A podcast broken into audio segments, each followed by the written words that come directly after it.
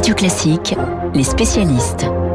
Les spécialistes à 7h39 sur Radio Classique, David Doucan, rédacteur en chef du service politique du Parisien, et le monsieur cinéma de Radio Classique, Bruno Kras. On va débuter avec vous, David, car que vous avez envie d'attirer notre attention euh, ce matin sur un sujet de division au sein du gouvernement, la légalisation du cannabis. Oui, nous pensions que tout était clair. Emmanuel Macron euh, et son ministre de l'Intérieur sont lancés dans une guerre sans merci contre la drogue. Le président euh, a dit à Marseille que les consommateurs de cannabis étaient, je cite, les complices des trafics et des violences qui en découlent. Gérald Darmanin répète, dès qu'un micro lui est présenté, qu'il n'y a pas de drogue douce et que le cannabis, comme le reste, est un poison. On avait par conséquent, on avait par conséquent compris que sur ce sujet, Macron avait tranché en faveur de la tolérance zéro, une position claire et au passage agréable aux oreilles d'une partie de l'électorat de droite. Et voilà, et voilà qu'avant-hier, interrogée euh, sur le sujet, sa ministre de la Transition écologique, Barbara Pompili, qui n'est rien de moins euh, que numéro 3 du gouvernement, a déclaré que la question de la légalisation du cannabis méritait d'être posée.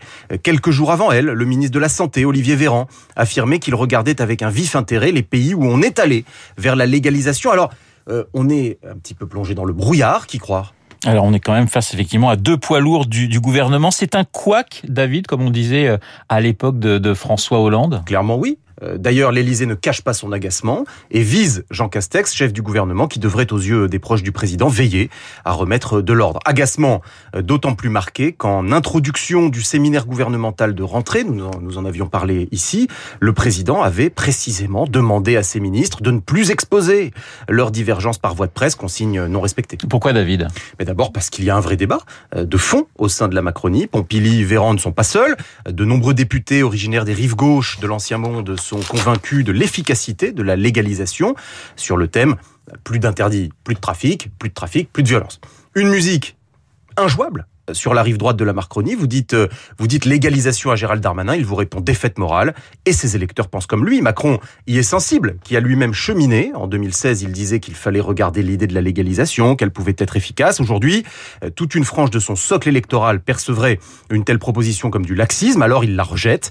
Euh, une chose est certaine, sur un sujet aussi inflammable, il serait imprudent d'arriver en campagne présidentielle sans une ligne claire et surtout euh, partagée par tout son camp, mais il reste encore quelques mois pour que la fumée se dissipe. Une très jolie chute, euh, mon cher David. Tiens, pour faire la, transition entre votre sujet et le cinéma, petit extrait d'une scène culte du cinéma français. Vous vous rappelez ce film hein, de Jean-Marie Poiret, mes meilleurs copains, quand Guido, joué par le regretté euh, Jean-Pierre Bacry, parle fumette à clavier, Lanvin et Daroussin. C'est culte et ça donne ça.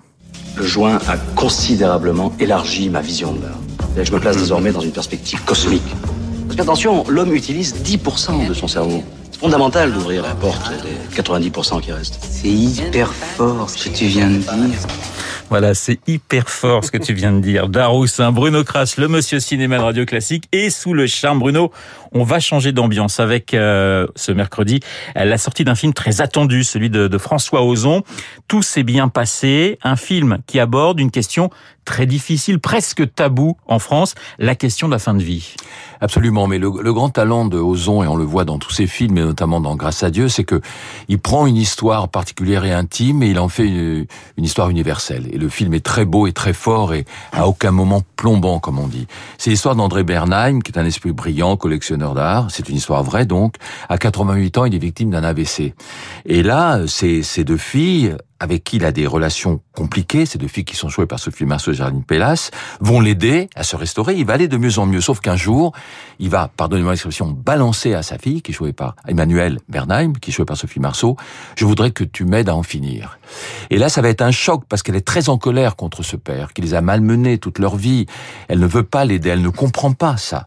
Et puis petit à petit, le, le, le, cette volonté va faire son chemin en elle, et avec sa sœur, elles vont aller jusqu'au bout de la volonté de leur père. C'est très beau, c'est très simple, c'est parcouru de rire parce que les deux sœurs euh, vont, vont évidemment avoir une complicité, essayer de s'en sortir avec courage.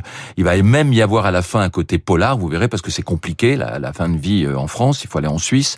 Mais c'est très beau, très fin. C'est un film sur euh, la famille, surtout, la colère, le ressentiment, les rancœurs, l'amour, la mort. C'est un très beau film. Alors dans les rôles principaux, vous, vous le disiez, André Dussolier, Géraldine Pellas, Charlotte Rampling et Sophie Marceau. Alors j'ai une question euh, pour vous sur euh, Sophie Marceau qui nous accompagne depuis la boum depuis euh, donc 40 ans.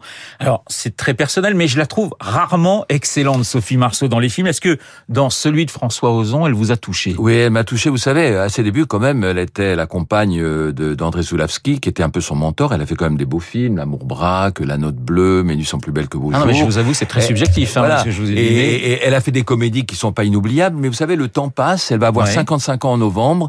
Elle a vieilli, elle a mûri. Et là, ce qui est remarquable, ce qui prouve que c'est une grande très actrice, belle. Hein, elle est toujours très belle. Oui, même, je, hein. vous faites bien de le dire parce que je veux dire, elle a épaissi, mais au niveau moral. Elle a du poids au niveau moral. Elle se contente d'être elle-même, sans faire de composition, d'avoir sa sensibilité, son intériorité face à ce drame, et elle est excellente. Alors un mot euh, sur un autre film qui sort aujourd'hui, Stillwater, Matt Damon aux côtés de Camille Cotin tous les deux ensemble à Marseille. C'est un film qui a été présenté à Cannes, hein, c'est ça Bruno Absolument, Matt sort donc joue aujourd'hui. Oui, il joue un espèce de redneck, un type un peu fruste, un ancien ouvrier alcoolique qui vient à Marseille pour essayer de sauver sa fille qui est accusée d'un meurtre qu'elle dit ne pas avoir commis.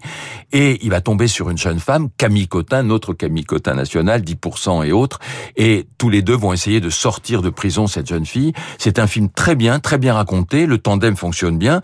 Camille Cotin, bah, j'ai envie de dire, elle tient la dragée haute à Matt Damon. Et voilà. Et c'est un film, mais raconté d'une autre manière, encore sur les rapports entre père et fille. Voilà, deux bons films à aller voir cette semaine. Tout s'est bien passé, euh, donc, de François Ozon et puis Stillwater avec de Tom McCarthy. avec Matt Damon et Camille Cotin. Les spécialistes David Doucan et Bruno Kras sur Radio Classique. Il est 7h46. Dans un instant, on va parler Légion d'honneur, artistes et politique, le journal imprévisible. Marc